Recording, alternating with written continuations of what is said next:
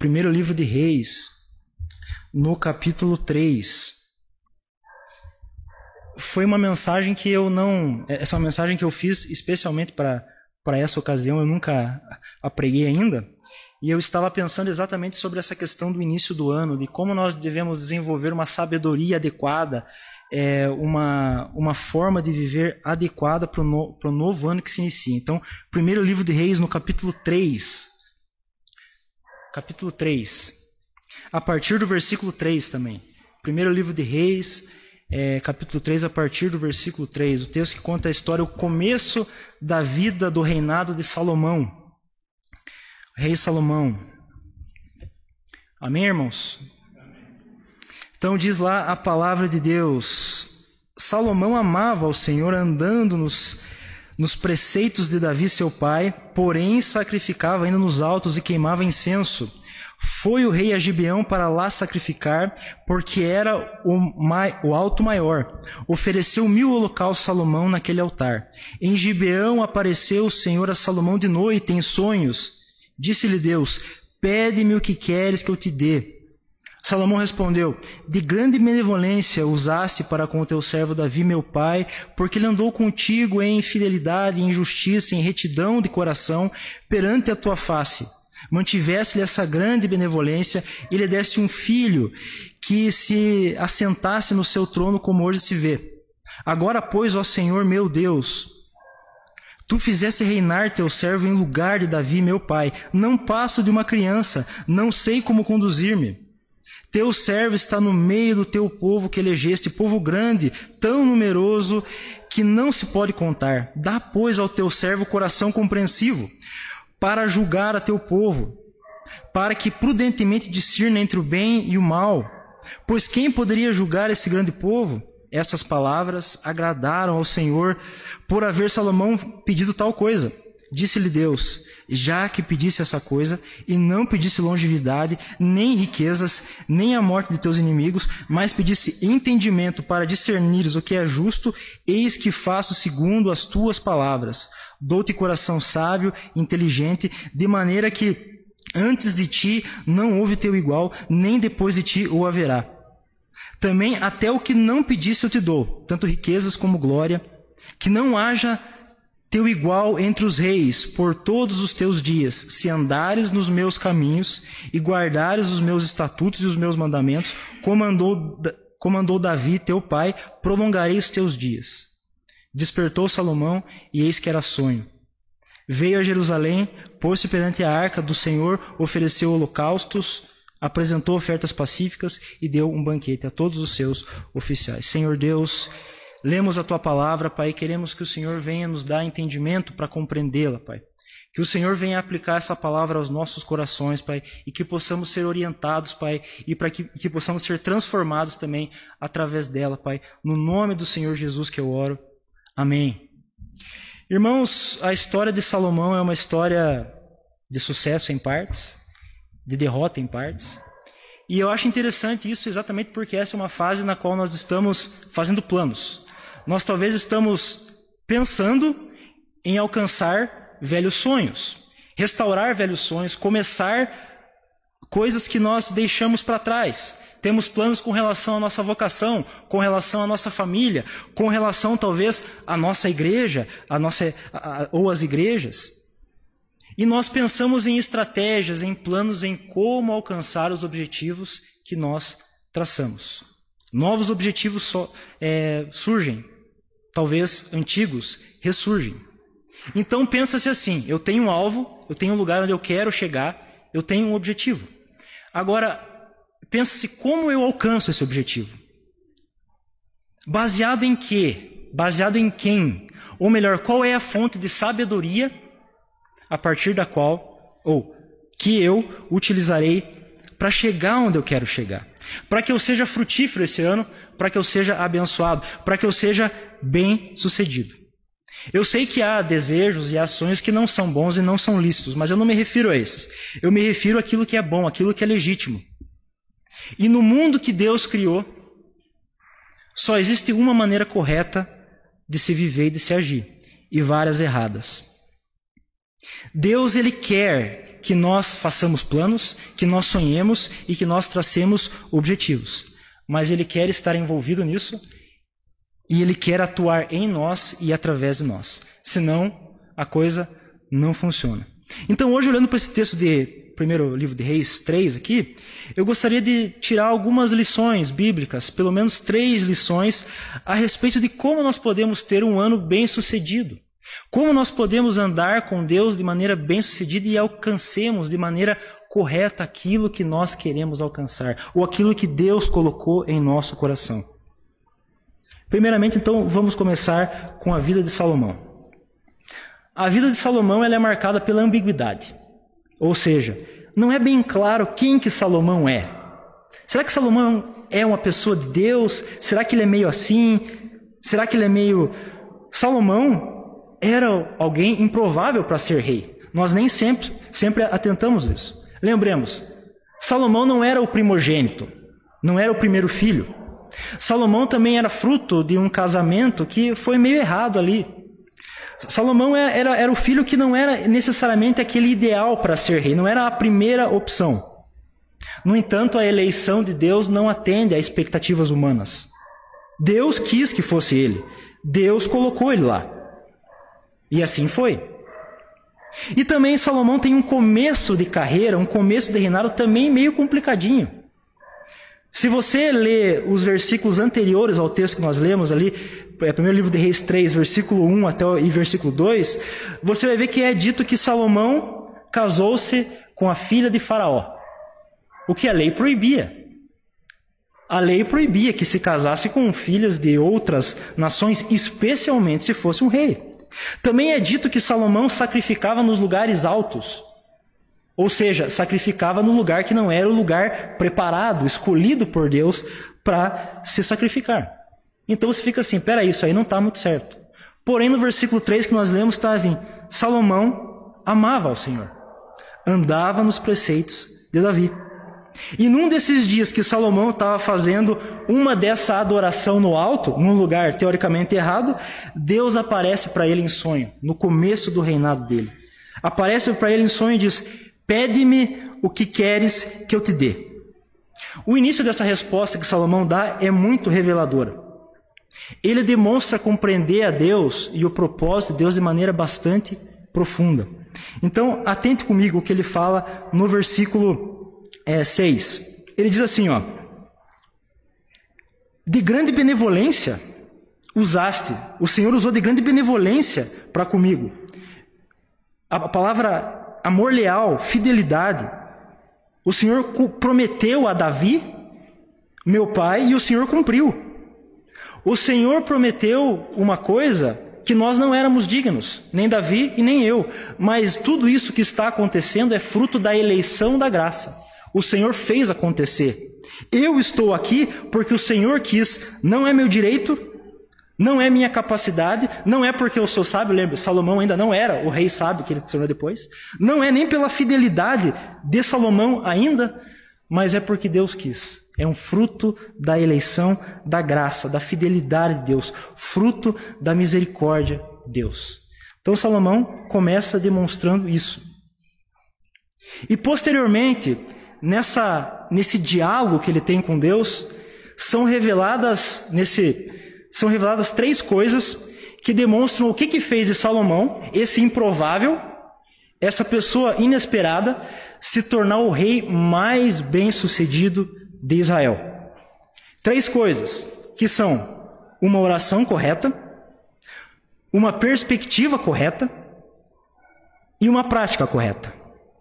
Uma oração correta, uma perspectiva correta e uma prática correta. Nós não somos reis como Salomão, é óbvio. Mas Deus coloca coisas em nossas mãos para que nós administremos, para que nós trabalhemos com ela, para que nós, Deus nos dá vocações. A minha pergunta é: como eu sou frutífero nisso? Como eu sou bem-sucedido nisso? Como eu posso entender o que Deus tem colocado em, em minhas mãos e como eu posso trabalhar conforme a vontade dele? Então, vamos pensar nesse primeiro aspecto. Uma oração correta. Salomão fez uma oração correta. Como eu disse, lembremos ali Deus aparece para Salomão em sonho e diz: Pede-me o que, que você quer. O que, que você quer que eu te dê? Eu te darei. E um pedido assim é sempre meio perigoso. Porque quando você é colocado uma opção diante de você, a tua escolha revela o teu coração, revela quem você é. Talvez isso aqui fosse até uma espécie de teste que Deus coloca diante de Salomão. E Salomão, conforme ali do, do versículo 7, ele fala: Senhor, o Senhor me fez rei, eu não era digno, foi misericórdia, foi bondade, foi graça. Agora, eu não passo de uma criança. Não sei como conduzir-me. No versículo 8, ele diz: Teu servo está no meio desse grande povo, povo grande que o Senhor elegeu, povo numeroso que não se pode contar. Esse é o começo da oração dele. Mas aqui nós já temos um sinal bem importante. Uma oração correta começa com uma disposição de coração e de mente correta, com o coração no lugar certo, com a mente no lugar certo. Ele continua dizendo: Sou rei porque o Senhor me colocou aqui. Não sou capacitado para tal. Sou uma criança. Ele talvez não era um jovem, uma pessoa tão nova assim, mas ele se considera incapacitado diante de tamanha vocação que ele recebeu. Ele, se considera inexperiente. Ele diz, o, o, o hebraico ali significa: eu não sei ir e vir, eu não sei administrar, eu não tenho capacidade para cumprir.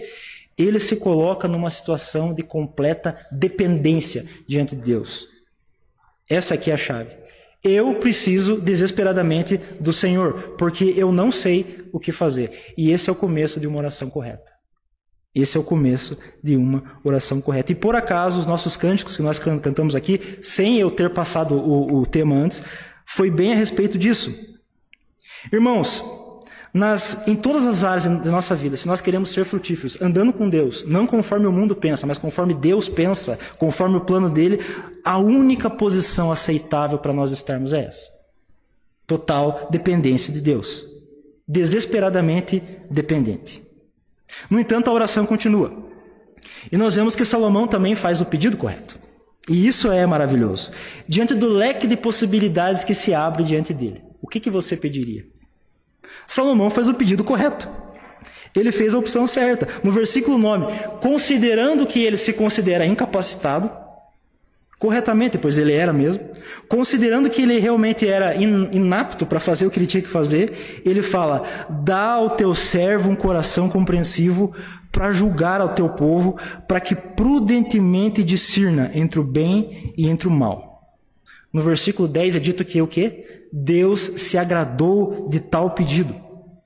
Agora, o que, isso significa? O que é coração? Coração, no, no, no pensamento hebraico, não é necessariamente aquilo que eu sinto, não é emoções, mas é todo ser humano.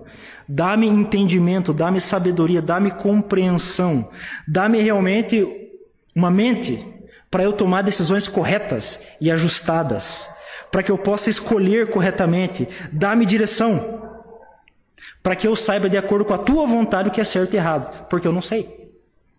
É mais ou menos isso que ele está dizendo aqui. E tudo isso com a motivação de fazer para o bem do povo de Deus e para a glória de Deus.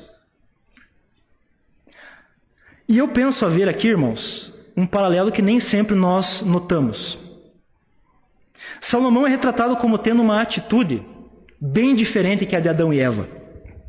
Se você lembrar, no início da criação, Deus cria o homem e a mulher, coloca ele no jardim, coloca eles no jardim para que eles administrassem a criação, para que eles administrassem a criação de maneira sábia, de maneira prudente, para que eles obedecessem a Deus e frutificassem aquilo, para que aquilo desse certo, para que eles fossem abençoados. Eles eram mordomos, assim como Salomão também era. E você lembra as duas opções que tinha para Adão e Eva?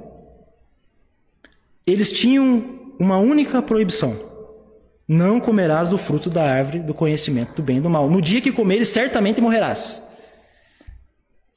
Tirando o resto, ele seria frutífero e abençoado em tudo que eles fizessem. Agora, o que é árvore do conhecimento do bem e do mal? Você notou que Salomão pediu que ele tivesse discernimento para entender, para compreender, para escolher entre o bem e julgar entre o bem e o mal? Para Adão e Eva era proibido comer o fruto da árvore do conhecimento do bem e do mal. E por quê? Porque essa opção representava que eles estavam escolhendo tomar decisões sábias, separados de Deus, de maneira sábia, conforme a sabedoria humana. Independência era uma declaração de independência, uma busca de autonomia, é dizer: eu sou autossuficiente, eu não preciso de Deus para decidir o certo e errado, eu sei o que eu faço. O Senhor me criou, o Senhor me colocou aqui, mas eu sei o que é certo e errado. Tchau. Desobediência. O Senhor falou para não comer, eu comi. Salomão fez o quê? O contrário. Dá-me sabedoria, o Senhor me dê sabedoria, eu sou dependente de ti para que eu decida, decida o que é certo e o errado. Primeira pergunta, irmãos: a quem você tem se assemelhado? Ao rei Salomão, pelo menos no início da sua carreira? Ou aos nossos antigos pais, nossos primeiros pais, Adão e Eva? Qual tem sido a tua disposição de coração e escolha? Independência ou dependência? Sabedoria que vem de Deus ou a minha sabedoria e não a de Deus? Para sermos bem-sucedidos, meus irmãos, em nossa vida, nesse ano que se inicia agora, nós temos que aprender a andar com Deus da maneira correta. E qual é a maneira correta? Talvez é orarmos, Pai, eu não sei como fazer isso. Eu não tenho capacidade, Deus, de resolver isso sozinho. Eu não sei resolver os meus problemas sozinho, Deus. Eu não tenho como prever o futuro. Eu não tenho como prover segurança para mim e para minha família. Eu não consigo, é, é, eu não sei fazer planos certos. Eu não sei o que fazer. Eu preciso que o Senhor me oriente. Eu não sei nem fazer planos e nem executá-los. Eu preciso que o Senhor me direcione, que o Senhor me capacite, que o Senhor me dê sabedoria. Tem que vir de ti. Essa é a única opção, a rebeldia.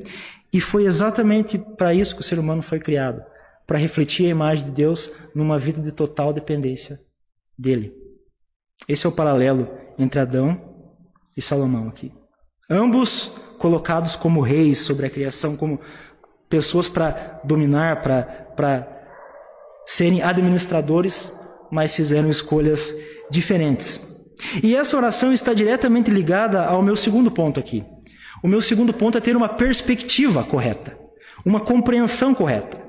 Porque essa, essa oração correta, ela vem de um entendimento que Salomão tinha de quem Deus era.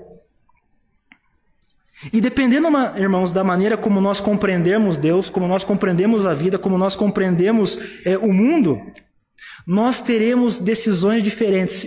Se vale a pena ou não se colocar diante de Deus como Salomão fez. Dependendo da forma como você tem pensado Deus, entendido Deus, você vai pensar: será que vale a pena acordar todas as manhãs e me colocar, me prostrar diante do único Deus verdadeiro? Será que realmente vale a pena? Será que realmente isso é o certo? Ou será que há outra opção? A forma como eu entendo Deus também vai determinar aquilo que eu valorizo, aquilo que eu sonho, aquilo que eu, que eu quero. Por exemplo, o que eu estou querendo dizer com isso? Quem é Deus? Para você. Hoje em dia, quando as pessoas, muitas pessoas falam Deus, muitas pessoas dizem eu creio em Deus, mas o que elas pensam quando elas dizem Deus? Será que elas imaginam aquela velha ideia, um pouco antiga já, de que Deus é o velho relojoeiro que criou o mundo, deu corda nele e soltou e a coisa está correndo conforme Deus deixou, ele não intervém mais. Simplesmente ele criou o mundo e, e deixou a coisa seguir o seu curso. Tudo segue a sua regra, a sua lei. Se muitas pessoas não creem assim, pelo menos elas agem como se assim fosse. E lógico que se for um Deus assim, você não tem por que buscá-lo. Não adianta você acordar todos os dias e, e, e buscá-lo. Para que você vai ser dependente de um Deus que deixou a criação e deixou a coisa seguir o seu curso, criou o mundo e, e deixou ele como está? Agora, esse não é o Deus da Bíblia. Vocês sabem que esse não é o Deus Yahvé, o Deus que criou o céu e a terra. Ele sustenta o mundo pela providência dele. Ele criou o mundo, ele age no mundo e ele está envolvido nas, nos eventos da história, por mais que nós não compreendamos muitas vezes. Por mais que nós olhemos para o mal que existe no mundo e não compreendamos, Deus tem um plano para restaurar o mundo desse, desse mal. Agora, Salomão não tinha essa perspectiva do Deus ausente, do Deus que criou o mundo e que deixou ele. Por isso a oração foi agradável a Deus. O que, que os reis das outras nações pediriam? Pediriam aquilo que Salomão não pediu: riquezas, vitória, vida longa. O que mais?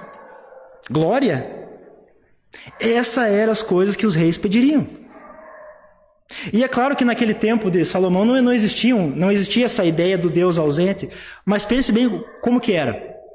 Cada área da vida tinha um Deus, as nações eram assim. Então eu servia um Deus para ter riqueza, um Deus para ter glória, um Deus para ter fertilidade, e às vezes os objetivos desses deuses, eles meio que um batia o outro, eu tinha que, que escolher uma coisa ou outra. E Salomão podia pensar, qual Deus, de qual desses aspectos será que Yahvé é? Mas ele pensou assim: não, Yahvé é o Deus criador do céu e da terra, ele é Deus de tudo. Agora, se ele é Deus de tudo, isso significa que glória, honra, riqueza só pode vir dele, só pode vir como bênçãos dele. Não é uma coisa que eu faço acontecer, é uma coisa, não é um Deus à parte que eu tenho que servir. Por isso Salomão tomou a decisão certa. Como eu vivo no mundo que Deus criou da maneira correta? Como eu vivo no mundo que Deus criou da maneira correta? Irmãos, nos dias de hoje nós temos uma idolatria muito grande com os aspectos da vida. Nós não cremos, a nossa sociedade não crê em vários deuses. Alguns creem, mas a maioria não. Mas as pessoas, elas desejam a riqueza, a glória o sucesso, etc, etc, etc. E elas organizam a vida delas ao redor dessas coisas. Elas vivem planejando essas coisas, elas se atormentam com muitas dores, formando estratégias para conseguir essas coisas. A vida delas gira em torno disso. Para elas, digam que elas, se elas dizem que creem ou de, em Deus ou não, não importa, porque elas vivem como se Deus fosse aquele Deus ausente indiferente. A coisa segue o seu curso. Cada um se vira por si. Não é Deus quem faz as coisas, não é Deus que age. Agora Salomão tomou a decisão certa, porque ele conhecia o Deus verdadeiro.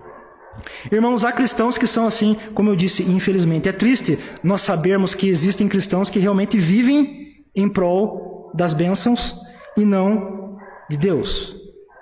Mas pense comigo, irmãos. Da onde que vem essas coisas? Da onde que vem saúde? Da onde que vem vida longa? Da onde que vem prosperidade? Da onde que vem riquezas? Senão das bênçãos do único Deus verdadeiro.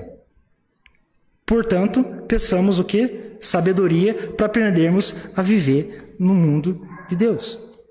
Reflita sobre a sua vida, irmãos. Ao redor do que você tem organizado a sua vida? Ao redor de quais planos? Quais objetivos?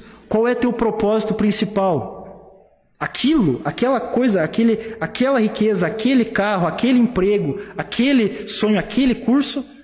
Ou é, Deus, ensina-me a viver da maneira correta, mostra-me o que eu tenho que fazer?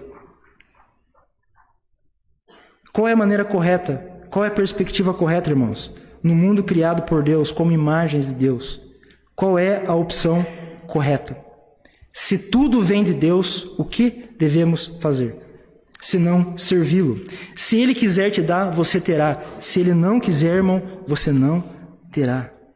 Porque ele é o Deus criador dos céus e da terra. Agora, há também um, um terceiro aspecto que nós devemos entender, muito importante, para que nós sejamos bem-sucedidos nesse ano que se inicia. E é uma prática correta. E essa é uma questão muito importante, irmãos, que eu creio que nem sempre ela é lembrada. No versículo 14 é dito lá para Salomão: Deus diz para Salomão: Se andares nos meus caminhos e guardares os meus estatutos e os meus mandamentos, como Davi, teu pai, comandou Davi, teu pai, prolongarei os teus dias. Há uma condição para que Salomão desfrute daquelas bênçãos que Deus prometeu e que Deus já começou a dar. Há uma condição: obediência. E isso aqui não é uma coisa chamada legalismo, porque muitas pessoas pensam que obediência é igual a legalismo. Não. Salomão entendeu bem. A salvação não é da obediência, não vem pela obediência. As bênçãos não vêm pela obediência. A escolha dele como rei não vem porque ele obedeceu. Foi fidelidade de Deus, foi promessa de Deus. Deus foi livre, ele fez porque ele quis. Ele escolheu o improvável. Davi era o improvável, era o último filho. Salomão era o improvável, era o último. Agora, Deus inicia um relacionamento pela eleição e pela graça. Mas esse relacionamento é mantido num, num, num aspecto de obediência. As promessas de Deus, as bênçãos são desfrutadas num relacionamento de obediência, de reciprocidade. Deus é fiel, nossa resposta de coração também é fiel. Nós somos fiéis ao chamado de Deus. Então, como Salomão, ele entendeu que ele era rei porque Deus fora fiel e cumprira os seus propósitos. Mas a condição para que ele continuasse, para que ele fosse bem-sucedido, era andar de acordo com a vontade de Deus. E lembremos, irmãos, o erro de Adão foi exatamente esse: autonomia, desobediência e quebra do relacionamento. Adão caiu naquele velho erro. Eu quero os privilégios, mas eu não quero o relacionamento. Eu quero aquilo que Deus dá, mas eu não quero andar com Deus, eu não quero fazer aquilo que Deus quer. Eu quero aquilo que Ele dá. O jardim era ótimo, era maravilhoso, era um lugar que não precisava. É, era, era felicidade plena o tempo todo. Mas havia uma condição. Ande com Deus, tenha, tenha um relacionamento com Ele. E muitas vezes, irmãos, nós caímos nesse mesmo erro. Nós separamos, entre aspas, a nossa vida religiosa das outras áreas. Deus reina aqui. Aqui eu sigo os princípios dele, aqui eu faço conforme ele quer, mas existem outras áreas que eu faço como eu quero. Você diz: "Deus, muito bom, obrigado por ter me dado isso, agora daqui para frente eu resolvo". Mas não é assim que funciona. E da mesma forma que Adão, da mesma forma que a maior parte da, da história de Israel que nós conhecemos, da mesma forma que Salomão, não funciona dessa forma, irmãos. Não tem como você fazer uma escolha de desobediência, de infidelidade e de prosseguir andando com Deus. Mas Salomão foi bem sucedido, não foi? Salomão foi o rei mais sábio de Israel, o rei mais próspero da história de Israel. No seu período, o território de Israel se expandiu muito. Reis vinham visitá-lo, servi-lo, enviavam sua riqueza. Rainha de Sabá veio conhecer a sabedoria dele, veio conhecer quem era Salomão e se maravilhou quando viu a roupa, quando viu ah, os, os, manjares, os, os, banquetes, quando viu a, as vestes dele. Falou: como que pode um rei desse? Só pode ser de Deus, isso é uma coisa de Deus, é uma, é uma bênção muito grande. Que, que, que prosperidade maravilhosa. Tudo aquilo era sinal da aprovação de Deus. Salomão também construiu o maravilhoso templo de Jerusalém. Prosperidade plena, total.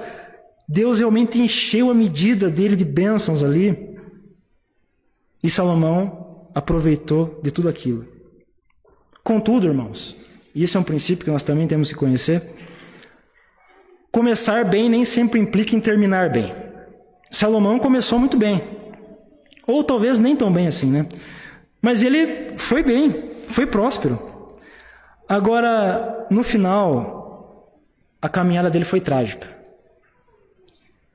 O rei sábio não viveu de acordo com a sabedoria que ele recebeu. Não plenamente. Se você abrir comigo lá no, no livro de Reis, capítulo 11, primeiro livro de Reis, capítulo 11, você vai ver o fim dele. Tanto o livro de Êxodo quanto o livro de Deuteronômio, eles alertam o seguinte para os filhos de, de, de Israel em geral. Quando vocês entrarem na terra, não se casem com as filhas dos outros povos e nem deem as filhas de vocês para se casarem com eles. Por quê? Porque eles adoram outros deuses e, eles vão, e esses deuses vão perverter o coração de vocês. Não façam isso. É uma ordem, não façam isso, vai ser pior para vocês. Vocês vão acabar adorando outros deuses. Isso vai levar vocês à ruína. Deuteronômio 17, 17, eu vou só citar esse texto, você não precisa abrir. Moisés é bem explícito para falar sobre os reis, os futuros reis que Israel teria. Ele fala: quando vocês tiverem reis, o que, que o rei não deve fazer? Ele não deve ser como os reis das outras nações. Não deve ajuntar para si muitas mulheres, muitas riquezas, muitos cavalos. Ele não pode fazer isso, porque o rei de vocês é um rei diferente. E foi exatamente aqui que Salomão, o sábio rei Salomão, caiu. Ele esqueceu da lei de Deus. Ele se apegou tanto à prosperidade, tanto às, tanto às bênçãos, que ele esqueceu de quem Deus era e de quem era o doador das bênçãos. Primeiro livro de Reis que eu pedi para vocês abrirem é o capítulo 11, versículo 1 e 2. O narrador ali diz o seguinte: Além da filha de Faraó, que ele já era casado antes aqui, amou Salomão muitas mulheres estrangeiras, Moabitas, Amonitas, Edomitas, Sidônias, Eteias, mulheres das nações, de que havia o Senhor dito aos filhos de Israel: Não caseis com elas, nem casem elas convosco, pois vos perverteriam o coração para seguir os seus deuses. A essas se apegou Salomão pelo amor. Então no versículo 4 diz: Salomão, sendo já velho, não foi, não teve o coração totalmente fiel a Deus. Como foi seu pai Davi? Ele quebrou a aliança, ele quebrou o relacionamento. E por mais que ele tenha começado uma prática correta, ele terminou com uma prática errada.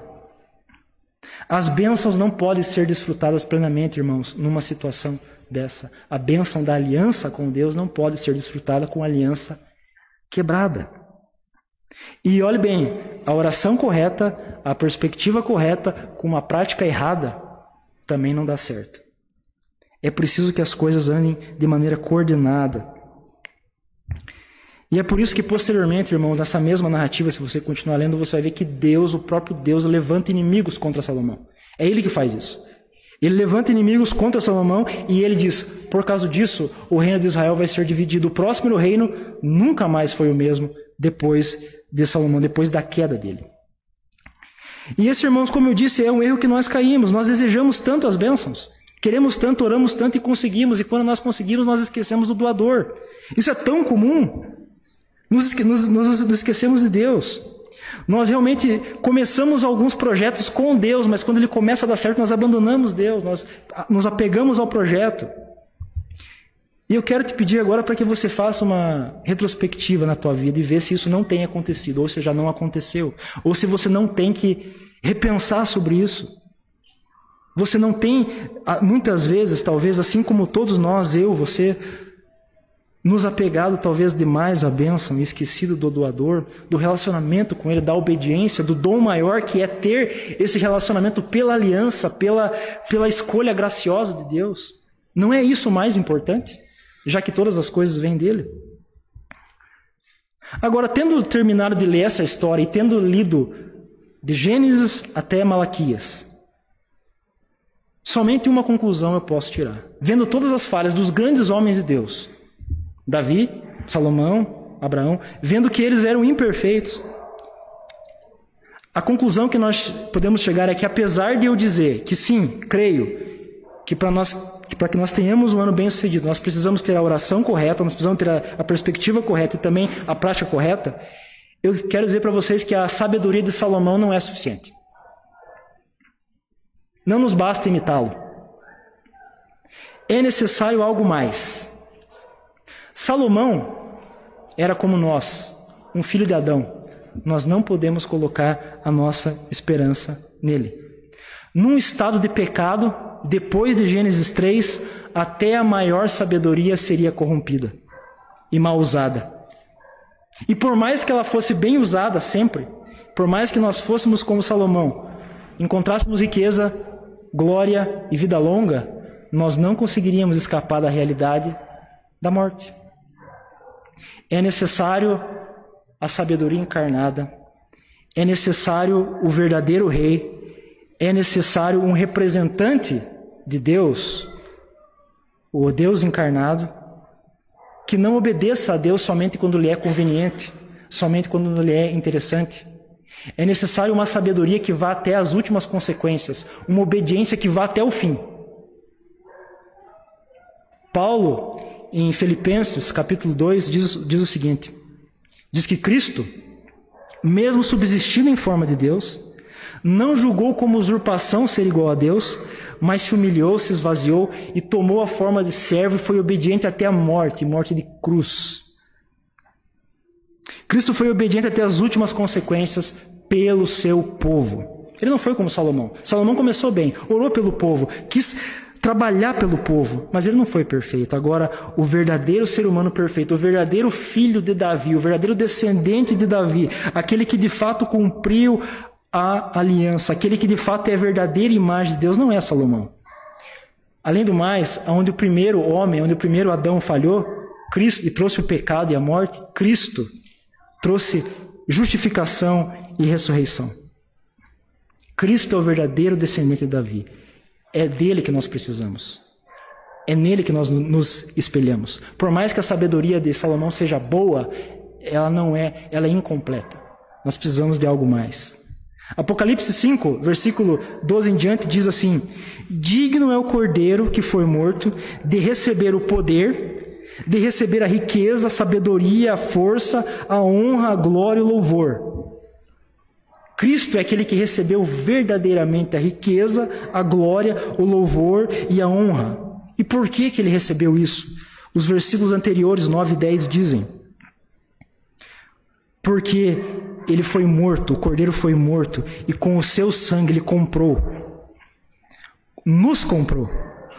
Comprou aqueles que procedem de toda tribo, língua, povo, nação, para o nosso e para o nosso Deus os constituísse reino e sacerdotes, e reinarão sobre a terra. Nós, por causa do que Cristo fez, recebemos já muito mais e receberemos também muito mais daquilo que Salomão recebeu. Salomão teve riquezas, teve glória nessa criação. Nós receberemos tudo aquilo que Cristo conquistou por nós na nova criação. No, nos novos céus e na nova terra, na criação restaurada, a nossa herança será incorruptível por causa do verdadeiro filho de Davi, o verdadeiro rei. E é por isso que Paulo fala lá em 1 Coríntios, ele fala: Cristo se tornou para nós para nós ele se tornou sabedoria, justiça, santificação e redenção. Em Cristo estão escondidos, Paulo fala em outro lugar, os segredos da sabedoria e do conhecimento. E é só olhando para Ele que você vai saber corretamente como viver no mundo de Deus. A verdadeira sabedoria para viver como imagem de Deus no mundo de Deus não vem de Salomão. É uma sabedoria boa, é exemplar, mas não é perfeita. É somente através da sabedoria que vem pela cruz. A sabedoria que vai até as últimas consequências. É a sabedoria que sofre por Deus e que espera os novos céus e a nova terra, que confia na ressurreição. E agora eu quero pensar para vocês, caminhando para o final, qual é essa sabedoria? O que, que a verdadeira sabedoria nos ensinou para que nós possamos saber como andar no mundo de Deus esse ano? Se não vos tornardes como crianças, não podereis entrar no reino de Deus. Começa assim. Pedi e receberei. Buscai e acharei. Por que, que vocês estão ansiosos com relação ao dia de amanhã? Não sabe que o Pai Celestial sabe que vocês precisam antes que vocês peçam? O amanhã terá os seus próprios cuidados. Se preocupe com hoje. Deus sabe aquilo que você precisa. Tomai sobre mim, ele diz, o meu jugo, e acharei descanso para a vossa alma, porque o meu jugo é suave, o meu fardo é leve. Finalizando, irmãos, a pergunta que nós fazemos é como ser bem-sucedidos esse ano? na nossa vida, como planejamos, não tem uma receita de bolo. Cada caso é um caso. Mas uma coisa eu posso dizer: nós só seremos produtivos e frutíferos num relaciona se nós planeja planejemos e vivamos a nossa vida numa total dependência com o Criador. Numa total dependência infantil com Ele. E isso só pode ser realizado através de Jesus Cristo, que restaura em nós a imagem verdadeira, pelo poder do Espírito que atua em nós, pelo poder do seu Espírito que atua em nós.